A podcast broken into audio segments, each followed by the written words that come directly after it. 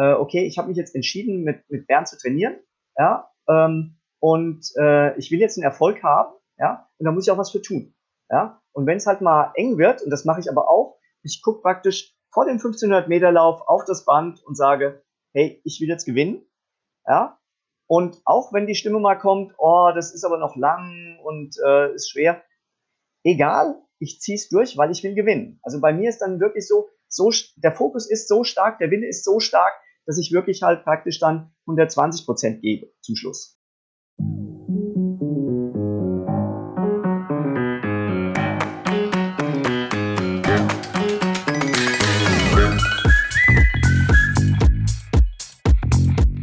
Ladies and Gentlemen, heute festhalten. Ich habe bei mir einen neunfachen Weltmeister, einen 50-fachen deutschen Meister und am vergangenen Wochenende ist er wieder deutscher Meister geworden. Wir sprechen über Mr. Bernd Lachmann.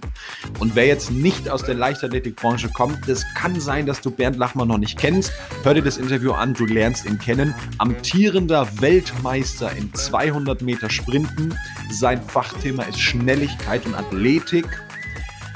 Er war bis 2016 Unternehmensberater mit einem Team von 160 Menschen unter sich, mit denen er gearbeitet hat, hat dann 2017 in seine Selbstständigkeit vollkommen gestartet, ist heute Performance Trainer, Personal Trainer und hat, wie gesagt, am vergangenen Wochenende in die deutsche Meisterschaft um den Fünfkampf gewonnen.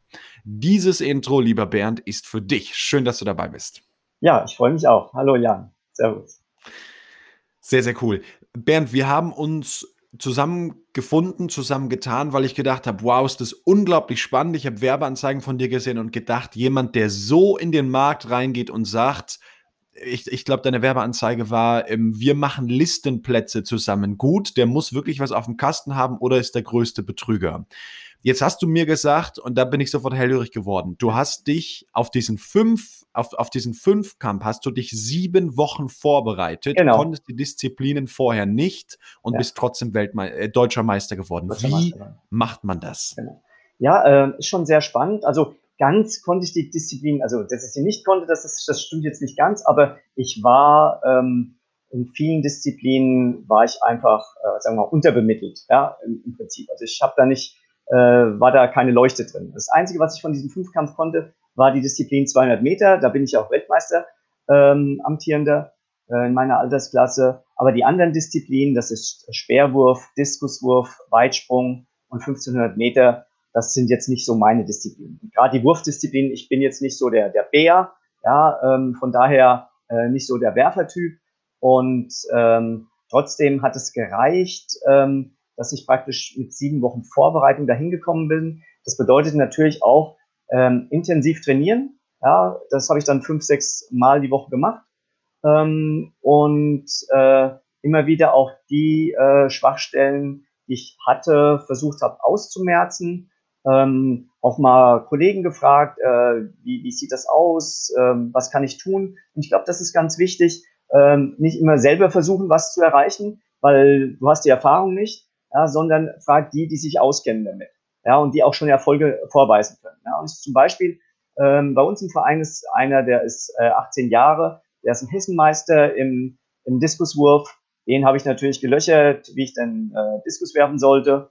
Und ähm, dann haben wir auch ein paar, die sind sehr gut im, äh, im Speerwurf. Ähm, also von daher habe ich da auch mal gefragt, äh, was, was soll ich denn richtig machen? Was sind so die gröbsten Fehler, die du siehst, ja, ähm, und die ich ausmerzen kann?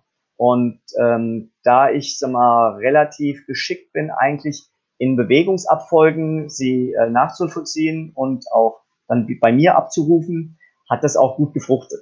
Ja, also ich bin ja zwar jetzt in der, bei der deutschen Meisterschaft war ich in den Wurfdisziplinen nicht vorne. Ja, das macht aber auch gar nichts, sondern es praktisch die Summe aller Punkte zusammen ergibt nachher das Ganze. Natürlich habe ich bei den 200 Metern deutlich viel mehr Punkte abgeräumt als bei den anderen Disziplinen. Aber in der Gesamtzahl war das dann schon so, dass ich dann zwar knapp gewonnen habe, aber gewonnen habe. Und es war das erste Mal, dass ich bei deutschen Fünfkampfmeisterschaften teilgenommen habe. Ähm, ich habe das letzte Mal, glaube ich, mal einen Fünfkampf gemacht vor zwölf Jahren. Das heißt also, ähm, die Disziplinen waren jetzt auch nicht so, wo ich gesagt habe, das trainiere ich immer. Und äh, der letzte Wettkampf ist praktisch immer der 1500 Meter Lauf beim Fünfkampf. Und da kannst du also praktisch vorher anhand der Punktzahl der anderen Teilnehmer, kannst du so abschätzen, was musst du denn jetzt noch tun? Ja, weil 1500 Meter ist jetzt nicht so, wo ich dafür brenne. Ich kann beim 400 Meter Lauf zum Beispiel, ich kann mich eine Minute vollständig quälen, also es ist 100, 110 Prozent geben. Aber ähm, beim 1500 Meter Lauf, da äh, bist du so knapp über fünf Minuten. Ähm, da ist es schon schwierig, ja, dich, dich so lang zu motivieren. Und dir geht auch sehr, sehr viel im Kopf, äh, äh durch die, also sehr viel durch den Kopf. Und äh, solche Sachen wie, oh, ich glaube, das ist jetzt zu schnell, äh, oh, ich bin schon fertig, wie lang ist denn noch? Der sieht stark aus, ja, aber solche Sachen kommen dann. Ähm, ja, und ich habe dann praktisch so auf den letzten 100 Meter mit meiner Sprintfähigkeit, weil da wusste ich, ist nicht mehr weit, 100 Meter kann ich nochmal sprinten, habe ich noch relativ viel rausgeholt, sodass ich dann im äh, Endeffekt in dem Gesamtklassement gewonnen habe. Wow, also herzlichen Glückwunsch auch äh, von meiner Seite, von der gesamten Schlaggesund.com Community in diesem danke, Fall. Danke. Das, das, was ich gerade mit diesem Intro oder ein bisschen mit dieser Wette, die ich gespielt habe, dich hier reinzuholen, ähm, ausdrücken wollte und was offenbar sehr, sehr gut aufgeht, ist folgendes. Die meisten Menschen heute stellen sich hin und sagen, ich bin Coach für irgendwas, ich mache irgendwas und habe mal eben einen Trainerschein B-Lizenz gemacht und mhm. fangen jetzt an, hier groß mit Fahnen rumzuschwenken und dann wirklich ja. zu verstehen, da ist jemand, der macht das Jahrzehnte, der ist neunfacher Weltmeister, der ist 50-facher deutscher Meister, über 100-facher Hessenmeister. Allein mal diese Wettkämpfe aneinander zu summieren, sind ja schon Wochen und Monate an Wettkampfarbeit. Und ja. da muss man wirklich auch, auch verstehen, für mich, für meine Kunden, ich arbeite ausschließlich mit High-Performern zusammen, Menschen, die Dinge in ihrem Leben auf jeden Fall garantiert erreichen wollen oder das schon haben, schon sehr, sehr mhm. erfolgreich sind. Und, und da muss man verstehen, wir müssen von Gleichgesinnten lernen. Und deshalb, deshalb finde ich das so unglaublich spannend, bin ich so froh, dass, dass du dabei warst. Genau. Ich möchte mit dir einmal, einmal den Bogen zum Anfang ziehen. Jetzt hast du gerade gesagt, du bist auf diesem 1500 Meter Lauf und äh, die gehen da Dinge durch den Kopf und du merkst, okay, mein Körper wird gleichermaßen irgendwie müde ja. und ich, ich muss trotzdem mental deine Gesundheit halten. Das heißt, allein an diesem Beispiel sehen wir schon, da gibt es verschiedene Komponenten im Leistungssport, die zusammenspielen. Da kommt die, die Regeneration, die Erholung mit rein, da kommt meine heutige Verfassung rein, mein seelisch-emotionaler Zustand, ja. das Mentale. Wenn du jetzt mit jemandem neu arbeitest, wie bringst du denn diese Faktoren erstmal zusammen, um zu gucken, hey, wo mhm. steht der? Weil Sport ist ja nicht nur äh, Beine, Waden, Schuhe, Renne los, Genau. Sondern Sport ist ja, ja viel mehr. Wie, wie bringst du das zusammen? Genau. Also ähm, es, gibt, es gibt so verschiedene Komponenten, die wir im Sport haben. Natürlich ist es erstmal die körperliche Seite. Ja, ganz klar. Ja? Ähm, und äh, was aber Leute glauben, ich kann mich auf die Bahn stellen und einfach schnell rennen, ja, das ist nicht so. Ähm, das sehe ich vielfach bei, bei älteren Sportlern, die vielleicht früher sehr, sehr erfolgreich waren und nach zehn Jahren wieder denken, ich spalte mir jetzt die Schuhe wieder an und lauf mal. Und die merken dann deutlich, oh, ähm, Im Kopf weiß ich noch, wie es geht, aber äh, mein Körper macht es nicht. Ja? Ähm, deswegen ist ähm, häufig einfach so die Basics wieder anzufangen. Ja, das ist ähm, Beweglichkeit, ähm, das ist äh, wieder Dehnen. Ja, wie, wie mache ich das richtig? Ja, ähm, das ist die Technik. Ja, ähm, viele Leute, also ich arbeite sehr, sehr viel an der Lauftechnik mit den äh, mit den Kunden, die ich habe, weil ähm, wenn du Energie verbrennst, weil du dich falsch bewegst, ja, ähm, dann hilft dir das nicht. Und gerade beim Sprint, wo es um Hundertstel geht, ja, da ist es halt sehr wichtig, dass du eine saubere Lauftechnik hast und die auch die auf die Straße bringst.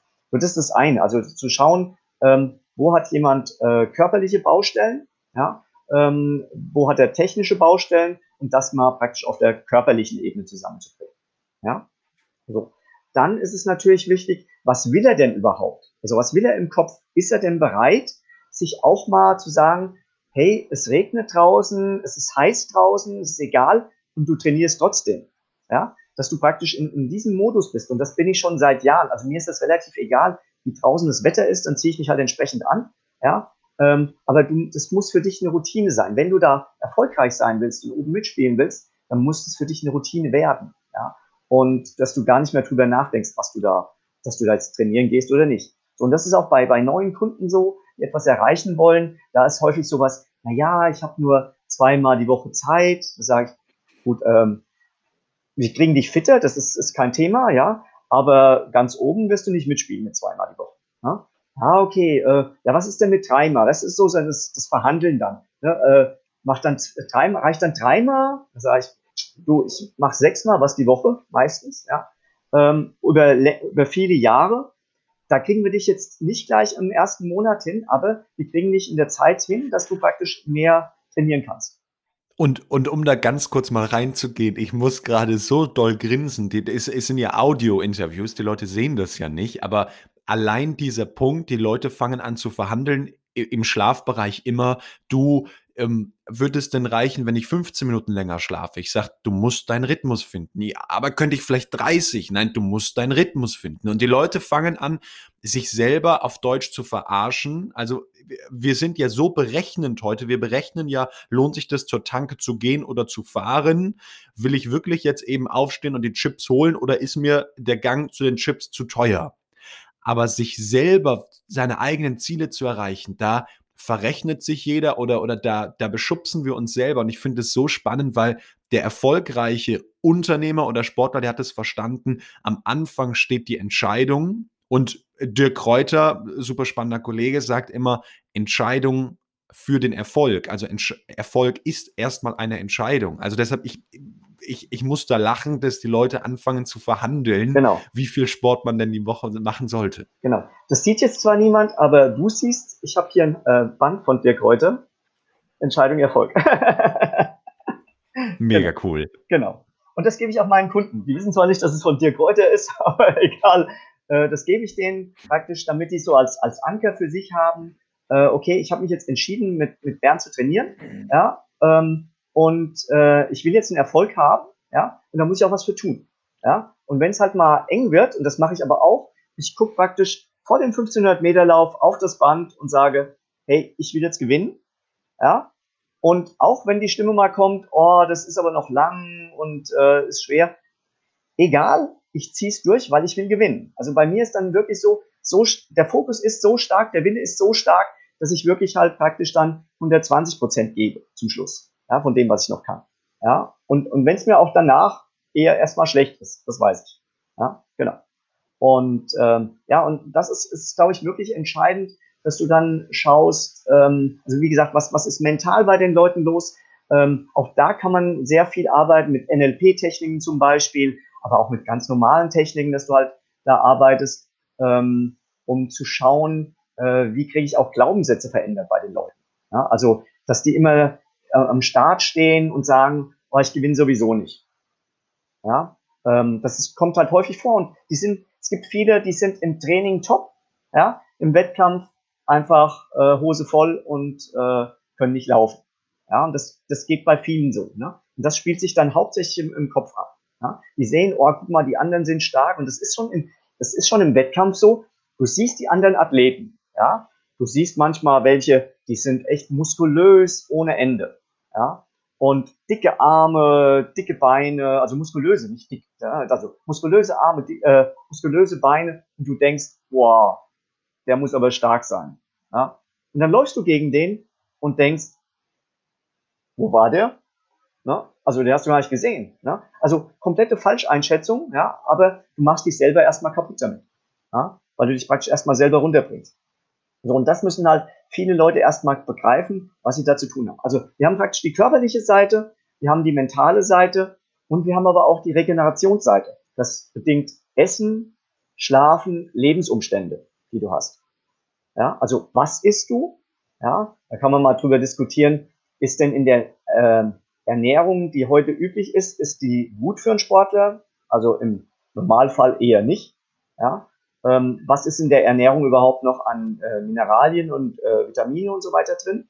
Ja, ähm, dann äh, Regeneration ähm, und Schlafen, dass ähm, die Leute halt denken, naja, wenn ich jeden Tag fünfeinhalb Stunden schlafe, dann äh, reicht es auch. Nee, reicht eben nicht. Ne? Also wenn du vorm Wettkampf, eine Woche vorm Wettkampf, wenn du da nicht guckst, dass du wirklich erholt bist, auch mal zwischendurch ein Schläfchen machst, ja, dass du auch mal schaust wirklich, du fährst den Körper mal runter, gibst dem wieder Kraft zur Erholung. Ja. Äh, wenn du das nicht hinbekommst, dann ist der Wettkampf, hast du den nicht richtig geplant, weil auch das ist wichtig. Plane die letzten Tage vor dem Wettkampf. Also was esse ich? Wie schlafe ich? Ja, was tue ich? Wie erhole ich mich? Wie mache ich vielleicht auch mal, ähm, visualisiere ich einen Sieg? Ja, also wie oft habe ich zum Beispiel im letzten Jahr, ähm, wie ich Weltmeister über 200 Meter geworden bin, ich weiß noch, ich habe im, äh, im Hotelzimmer gelegen und ständig visualisiert, wie ich den Lauf mache. Ja, und ständig visualisiert, dass jetzt der Erste da durchgeht. Ja, und wie, wie geil ist das in Anführungszeichen, wenn du es halt wirklich dann noch umsetzt. Ne? Also wenn es dann wirklich passiert. Ja. So, das, das ist halt wichtig. Ähm, also dass man praktisch auch die richtigen Schlafgewohnheiten umsetzt. Ähm, schaut, was, was einem gut tut im Schlafen. Ja, und da gibt's, da kennst du mehr Baustellen, die man beheben kann als ich. Wahrscheinlich habe ich von denen noch gar nicht gehört. Aber wie gesagt, da gibt's äh, ewig viele Sachen.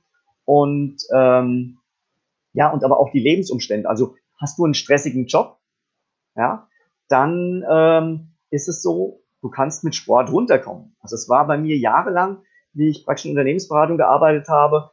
Ich bin rausgegangen aus dem Büro, äh, habe mich ins Auto gesetzt und ab dem Zeitpunkt habe ich praktisch die Arbeit vergessen für mich. Also es ist wirklich so, ich bin dann zum Training gefahren und ich habe das, ich habe natürlich auch Training für mich schon eine hohe Priorität damals auch gegeben, also wie ich auch noch äh, in der Unternehmensberatung gearbeitet habe. Ja, und äh, zum Training gehen und du vergisst alles, was vorher war. Ja, also wenn du einen Stress gehabt hast auf der Arbeit, das war weg. Ja, es kann sein, dass du danach, nach dem Training, dass du teilweise da wieder reinkommst, weil häufig ist es auch so, dass du dann nochmal um 21 Uhr, 22 Uhr nochmal E-Mails beantwortet hast oder dich Leute angerufen haben, weil irgendwas Wichtiges war. Ja, also es kann schon passieren. Aber das ist auch der Punkt, wenn das passiert und du praktisch, ähm, keine Ahnung, um 23 Uhr ins Bett gehen willst und du hast noch um 22.30 Uhr ein wichtiges und anstrengendes Telefonat, dann schläfst du einfach nicht so gut. Ist so. Ja? Und von daher muss man auch schauen, wie ist so die Routine vor dem Schlafen? Also gehst du, ähm, schaust du dir noch Filme an, äh, guckst du noch auf dem Handy, ähm, hörst du noch laute Musik, ähm, whatever, ja? Ähm, oder machst du noch Sport vielleicht wirklich eine halbe Stunde vorm, äh, vorm Schlafen gehen? Kann auch sein. Ne? Es gibt ja auch Leute, die sagen, oh komm, ich probiere noch mal, ich habe jetzt, das, die letzte halbe Stunde habe ich jetzt noch Zeit, jetzt kann ich noch trainieren. Und dann wird der Schlaf nicht so gut sein.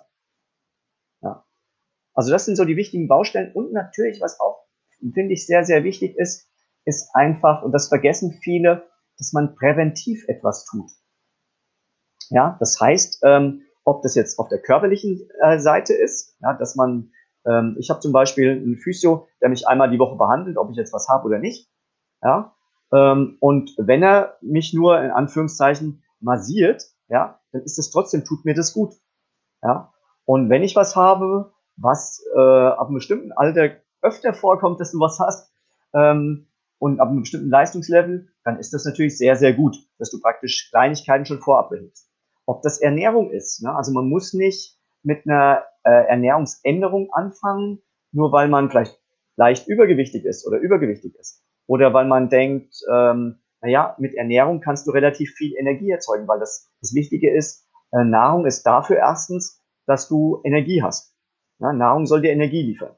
Und wenn es dir keine Energie nimmt, äh, gibt, sondern nimmt, ja, dann ist es vielleicht die falsche Nahrung. Und das merkt man meistens auch selber oft müde, ausgelaugt, schlecht äh, schlechte Konzentration, also dass du auch im, im Hirn äh, müde bist, äh, kannst nicht mehr so, so gut denken wie früher. Das, das merkt man ja häufig, wenn man, also ich merke das zum Beispiel häufig, esse ich sehr viele Kohlenhydraten. Ja, also ich esse normalerweise nicht viel Kohlenhydrate, aber esse ich mal relativ viel Kohlenhydrate, was auf dem Geburtstag oder sowas, dann merke ich richtig, boah, ich fahre fahr langsam runter ja, im Geist. Ja, also ich werde müde, träge, ich kann nicht mehr so schnell reagieren, ich kriege auch nicht mehr so viel mit, was die anderen erzählen.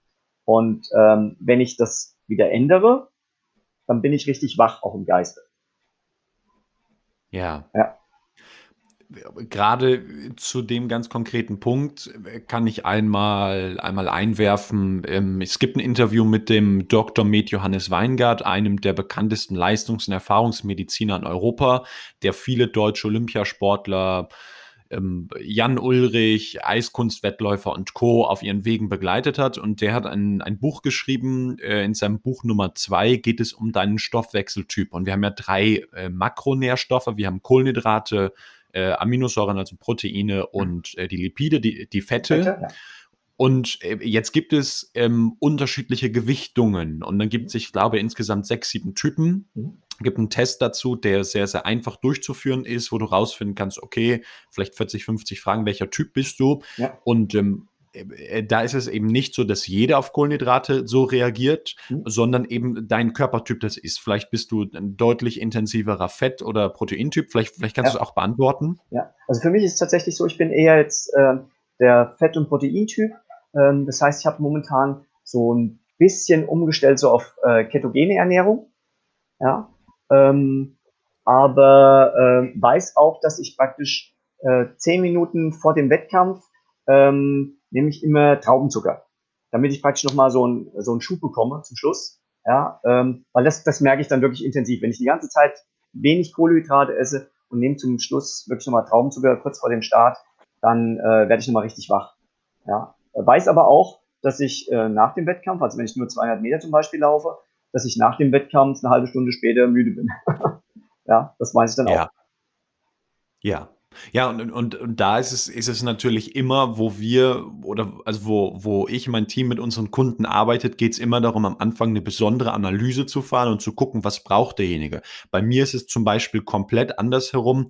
Äh, fettige Nahrung jedweder Art, selbst wenn es rein veganer Natur ist, macht mich müde, macht mich träge. Ich muss ganz, ganz vorsichtig sein. Das sind selbst Soßen, die mir Energie nehmen bei mir funktionieren Kohlenhydrate, meine Ernährung sollte zu 70, 75 Prozent aus, Amin, äh, aus, aus, aus Kohlenhydraten, ähm, leichten oder also leichten, kurzkettigen oder langkettigen äh, Zucker, Kohlenhydratbausteinen äh, bestehen. Das funktioniert hervorragend. Ich kann 500 Gramm, 800 Gramm Kartoffeln essen und mir geht es Bombe und ich habe Energie. Ich kann, kann ein Stück Kuchen essen äh, ohne Sahne natürlich obendrauf und mir geht es einfach richtig, richtig gut. Ich habe super viel Energie, aber das, das muss man natürlich wissen und muss man wirklich rausfinden. Und da, da hast du eben eine Sache gesagt, die Nahrung ist primär erstmal dazu da, um uns Energie zu geben. Und auch das ist ein Faktor, damit beschäftigst du dich.